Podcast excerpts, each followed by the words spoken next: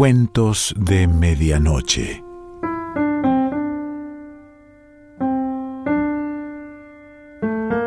El cuento de hoy se titula El desapego es nuestra manera de querernos y pertenece a Selva Almada.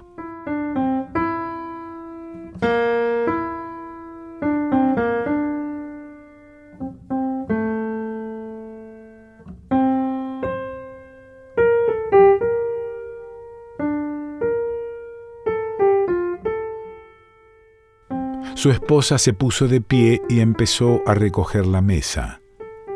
Él puso en fila sobre el mantel las miguitas del pan. Cuando ella echaba los primeros platos al lavadero a sus espaldas, él dijo, Se murió Denis. El entrechocar de la losa se detuvo.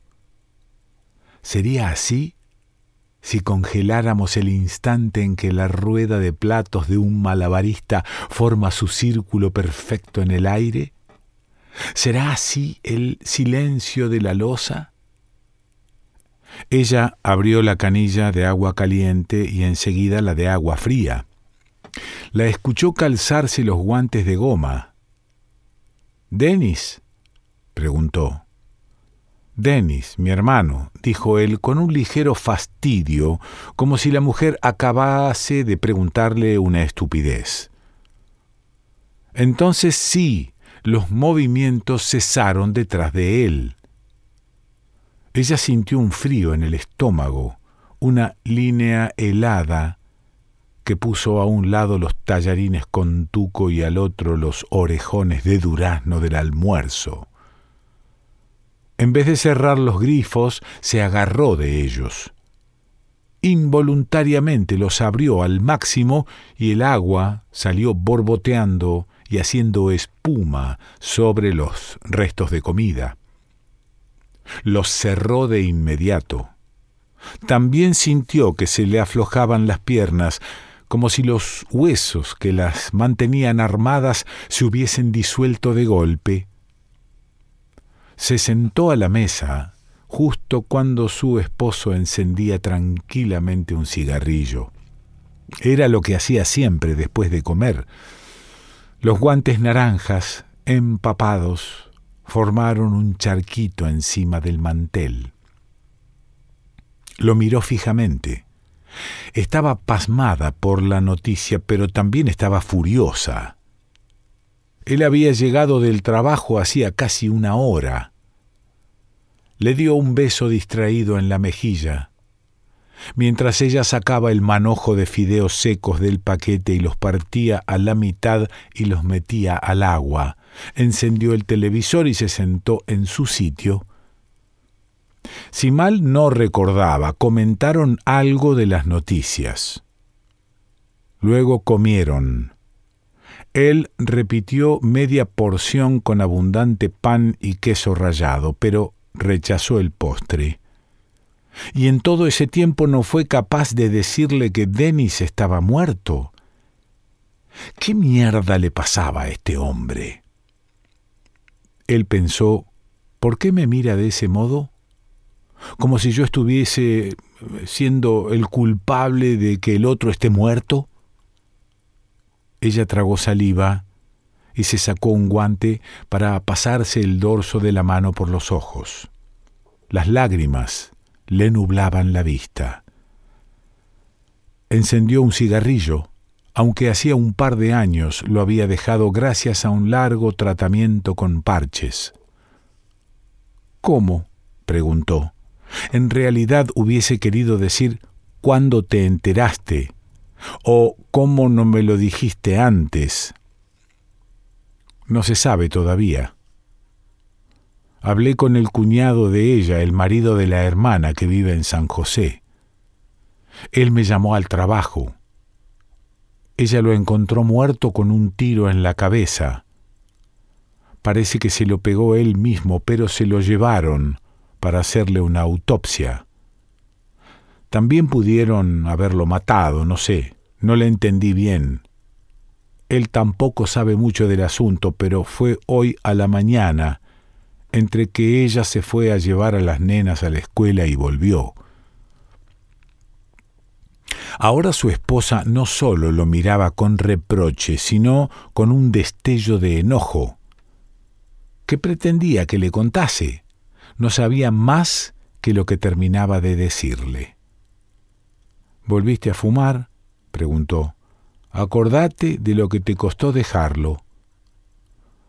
Tuvo ganas de golpearlo o tal vez de clavarle un tenedor en el brazo, como aquella vez, hacía más de veinte años, cuando recién se habían casado y él amagó ponerle una mano encima. Ella había sido más rápida y le había enterrado el tenedor en el brazo. ¿Por qué discutían? Ya no lo recordaba. Alguna pavada de recién casados. La sangre salía de los cuatro agujeritos, espesa, y oscura. Se había asustado y enseguida se arrepintió. Sin embargo, él nunca más intentó levantarle una mano. Era verdad que le había costado mucho dejar el tabaco y que se sentía orgullosa de haberlo logrado. Empezaron el tratamiento juntos, pero él desistió de inmediato. Tal vez Fumar este cigarrillo significaba una recaída. Tal vez era el primero de una interminable sucesión de atados. ¿Qué importancia tenía esto ahora? Intentó imaginarlo a Denis con su flamante herida en la cabeza, aterciopelada, roja como una flor, desnudo sobre la mesada de acero inoxidable de la morgue, un pájaro viviseccionado por un forense abierto como en la mesa de trabajo de un taxidermista.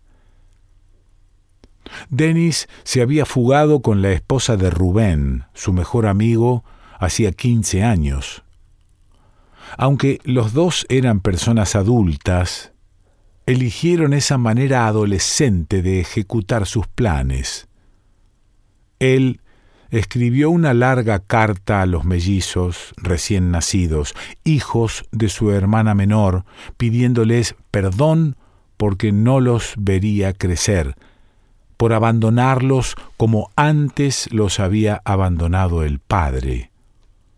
Una carta plagada de ambigüedades y frases sensibleras que ocultaban la verdadera razón de su partida, como si su autor se regodeara en el secreto, o quisiera mantenerlo a salvo, o mantener a salvo a los pequeños de las acciones de los grandes.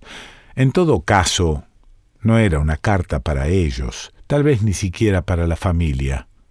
Más bien una carta para él, para Denis, escrita un tiempo antes, quizás dándose valor para dejar todo atrás, el campo, la casa de sus padres, sus padres, los mellizos, su amigo del alma. Un secreto que de todos modos se develaría de inmediato. Si en una población de menos de cien habitantes dos desaparecen el mismo día, no es difícil imaginar que se marcharon juntos. Cuando Rubén vino con la noticia de la cosa terrible que acababa de ocurrir en su hogar, seguramente buscando el apoyo y el consuelo de su amigo, los padres de Denis tuvieron que admitir que su hijo también se había largado y cargar con la vergüenza. Denis no solo le había robado la mujer a su amigo, también les había robado la madre a tres niños, Pasó casi un año sin que supieran de los prófugos. Después los familiares de ella empezaron eh, con el tráfico de noticias. Estaban juntos, tenían una hija, vivían en algún lugar del conurbano bonaerense. La estaban pasando mal, pero confiaban en que las cosas mejorarían. Ella extrañaba mucho a sus otros hijos, y un par de veces pensó en volver, suplicar el perdón de su marido. Pero no tenía caso que volviese. Rubén había jurado matarlos y parecía hablar en serio. cada cinco o seis meses, una pequeña noticia recogida en el pueblo eh, por algún vecino era transmitida a la madre.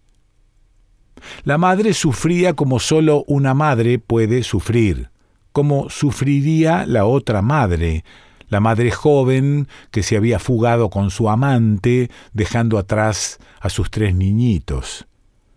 Pero la madre sexagenaria no podía entenderla. Aunque el sufrimiento de las dos era similar, tal vez idéntico, ella pensaba que sufría más y culpaba a la mujer joven por su dolor.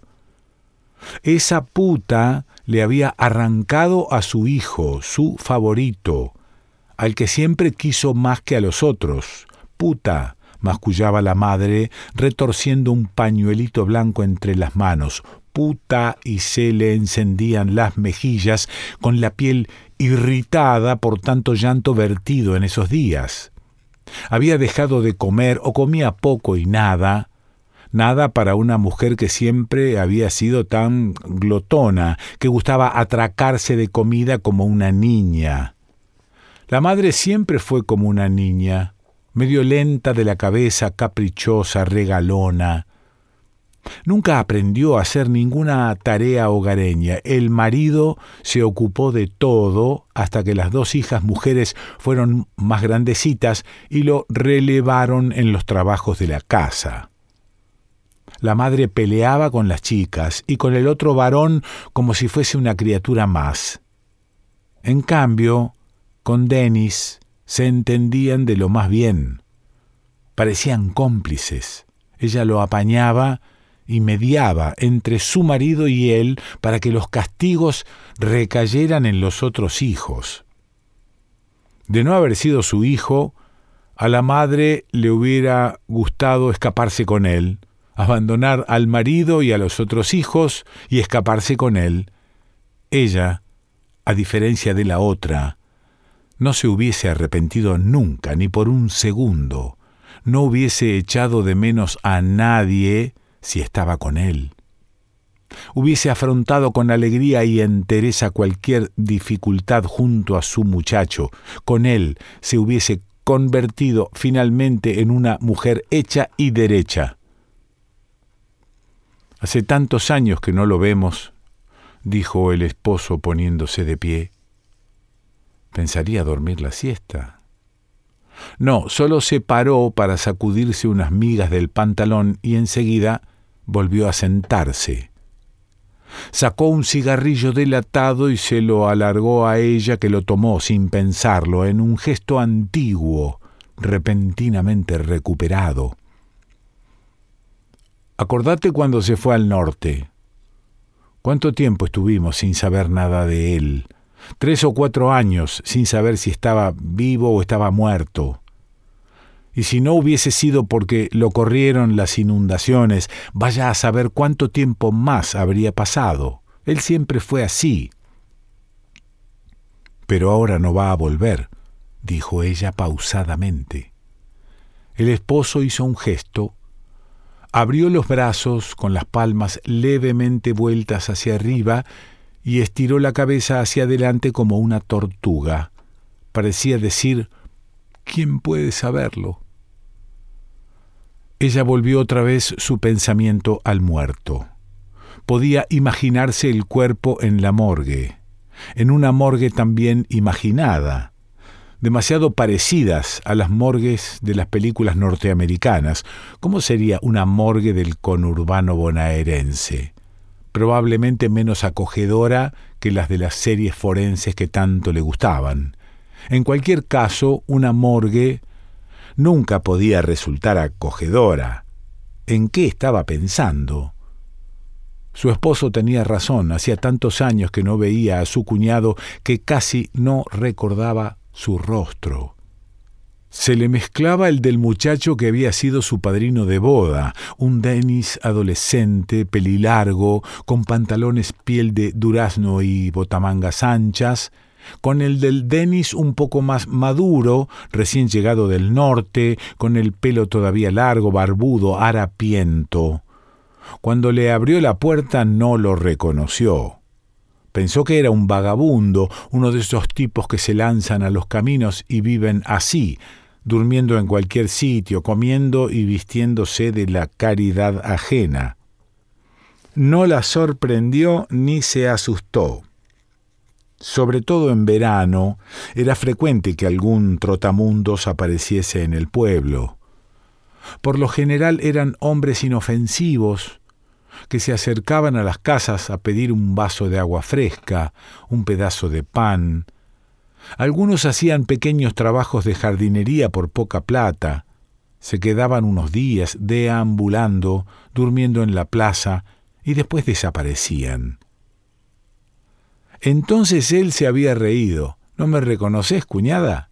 había dicho, adelantando el cuerpo con la intención de abrazarla. Instintivamente ella había dado un paso para atrás, retrayéndose en la penumbra fresca de la sala. Se había sentido turbada, quizás avergonzada de haber rechazado el abrazo. Había sonreído. Había dicho, pero qué sorpresa, pasá, pasá. Él olía muy mal. Vaya a saber cuántas semanas hacía que no se bañaba. Sin embargo, no parecía incómodo, no parecía molestarle la camisa empapada pegada al torso, ni los vaqueros grasientos, ni las alpargatas rotas por donde asomaban las uñas sucias del dedo gordo. Le pidió un vaso de agua y un cigarrillo. Ella también prendió uno y después le preguntó si quería una cerveza. Él dijo que sí y ella se alegró pues la necesitaba. Denis le contó su viaje, le contó sobre las inundaciones, las lampalaguas brillantes bajando de Brasil, gruesas como el muslo de un hombre y de más de un metro de largo, las islas de camalotes con su cargamento de monos aulladores, los techos de los ranchos flotando en el agua y el barro, con algún perro encima, tieso, mirando lejos, serio, como un pequeño capitán de cuatro patas. Si cubría el rostro de sangre, ya no una delicada flor en la sien, sino un sudario rojo, entonces sí podía ser Denis y podía ser cualquiera. Su esposo no parecía contento de ver al hermano. Por supuesto estaba sorprendido. Él tampoco lo reconoció enseguida, pero después tampoco parecía contento. Había intentado justificarse con una broma. Bueno, uno llega del trabajo y encuentra a su mujer tomando cerveza con un desconocido. Cuesta reponerse del susto. Los tres habían sonreído. Denis hasta soltó una carcajada, tal vez por agradar a su hermano. El chiste no era realmente gracioso. Cuando se fueron a acostar, ella le había preguntado si estaba alegre de volver a verlo. Él se había encogido de hombros. Está bien que haya aparecido, dijo por fin. Los viejos se van a poner contentos tantos años sin saber nada. Pero vos, ¿estás contento? Él la había mirado. Qué manía que tenía su mujer de darle lecciones acerca del amor filial, fraternal, etc. Claro, dijo sin saber si era verdad. Claro. Vos sabés, nosotros somos desapegados, pero en el fondo nos queremos. En aquella ocasión, Denis se quedó alrededor de una semana con ellos.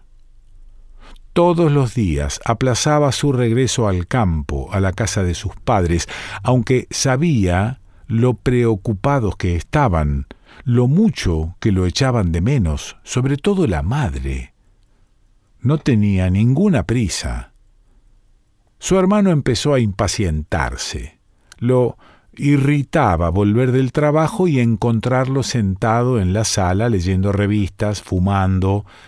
Estaba harto de sus anécdotas sobre la inundación, sobre Formosa y Paraguay y la cosecha, y sus incursiones en el contrabando, Su mujer, en cambio, estaba contenta por su regreso. Ella siempre se había llevado bien con su familia, mejor que él. Su familia la quería a ella más que a él, le parecía a veces. ¿Por qué lo haría? preguntó ella de repente. Se había quitado el otro guante y lo tenía agarrado en el puño por la mitad. Los dedos del guante parecían la cresta de un gallo. Y con un arma. ¿De dónde la sacó? Era cierto lo que decía. Si hubiese seguido en el campo, de seguro se habría ahorcado. Vaya a saber, dijo. Aunque nunca tomaba alcohol durante el día, se paró y buscó algo. Necesitaba beber algo. Encontró una cerveza abierta en la heladera, la sacudió para ver si todavía tenía gas. Tenía. Sirvió un par de vasos bien desde arriba, una espuma muy tenue, como huevos de rana, se formó en la superficie. Vaya a saber, repitió tras tomar un trago. Hace quince años que no lo vemos. Vaya a saber qué pasó por su cabeza. Una bala, dijo ella, y se rió del chiste fácil. Una risa hueca, negra. Se le notaban las ganas de llorar. Por fin Denis se fue, no tuvo otra opción. Una camioneta de la empresa donde trabajaba el hermano iba para la colonia. Lo dejaba en la puerta de su casa. La madre por poco se muere cuando lo vio. Parecía una novia, la madre, de tan radiante. Las hermanas también estaban contentas. La mayor un poco menos. Después de todo, ella estuvo todos esos años ahí, consolando a la madre, soportando los humores del padre. Ella estuvo todos esos años ahí, sin poder moverse ni ver mundo, y a falta de ofertas se había resignado a noviar con un vecino. Estaba a punto de casarse. La caja de la ilusión repleta, imposible volverse atrás. Los muebles pagados, la prefabricada pagada, la boda prevista para el mes entrante, y justo ahora, al hermano se le ocurría volver. Justo ahora la dejaba libre, cuando ya estaba casada. No era justo. Y la vuelta del hijo encima opacaba su evento o le agregaba un brillo que no era el suyo, una fiesta anticipada que dejaría a los convidados ya un poco hartos de alegría para cuando su fiesta tuviera lugar. No era justo el padre estaba más dichoso de lo que demostraba. Él era así. Hacia la noche, la noticia de la vuelta de Denis se había desperdigado por las pocas casas de la colonia, y llegó Rubén, el amigo de la infancia, el mejor amigo, acompañado de su esposa. Denis y Gloria se conocían desde que Gloria y Rubén eran novios. Él la había visto vestida de blanco el día del casamiento, preñada dos veces. Le había visto un pecho por primera vez siempre que le daba de comer a sus nenes. Ahora tenían un tercero, recién nacido, ¿Te acordás cuando le mandó de regalo el acordeón a piano a tu hermana? Al tiempo le pidió que se lo mandara de vuelta. Ella se puso furiosa, pero se lo devolvió. Al fin y al cabo, nunca había aprendido a tocarlo. Era un acordeón hermoso. Era una pena que nadie le sacase música Realmente era una pena el acordeón guardado en su caja como una serpiente enroscada. ¿Por qué lo haría? ¿Qué había pasado con él en estos años? ¿Qué había pasado en todos estos años? Si uno lo pensaba bien, era espantoso lo que estaba sucediendo. Y al mismo tiempo parecía que le estaba sucediendo a otro.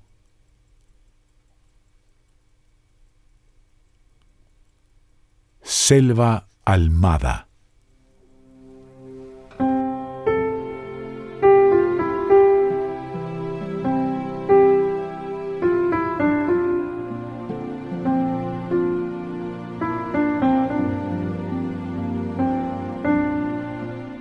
De Medianoche.